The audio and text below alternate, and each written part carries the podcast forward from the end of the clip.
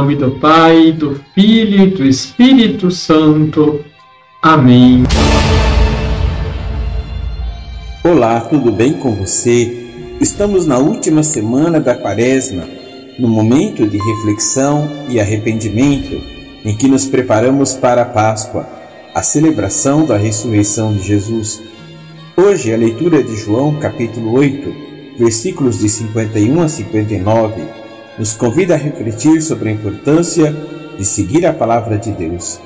Jesus afirma que quem guarda a sua palavra nunca morrerá ele nos ensina que a vida eterna não é um presente que recebemos depois da morte, mas sim um presente que podemos experimentar aqui e agora, se seguirmos os seus ensinamentos e vivermos segundo a sua vontade. Os judeus em Jerusalém, porém, não entenderam as palavras do Senhor. Eles o confrontaram, afirmando que não poderia ser maior que Abraão, a quem eles consideravam como pai. Mas Jesus respondeu que, antes de Abraão existir, ele já existia. Essa afirmação revela uma controvérsia maior, pois mostra a divindade de Jesus. Ele é o Verbo encarnado entre nós, o Filho de Deus, que veio para nos salvar. Mas muitos ainda não aceitam essa verdade e preferem seguir os seus próprios caminhos.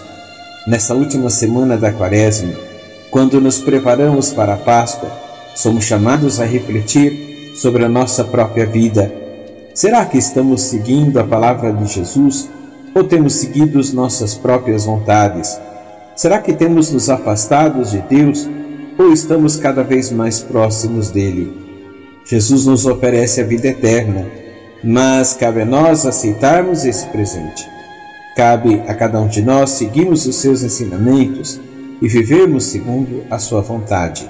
Que o Espírito do Senhor, nesses últimos dias da Quaresma, nos ajude na nossa conversão, no arrependimento dos nossos pecados e nos aproximar do Senhor, obedecendo a palavra de Jesus. Somente assim poderemos experimentar a vida eterna que Ele nos oferece. Assim seja. Abençoe-vos o Deus Todo-Poderoso, Pai, Filho e Espírito Santo. Amém.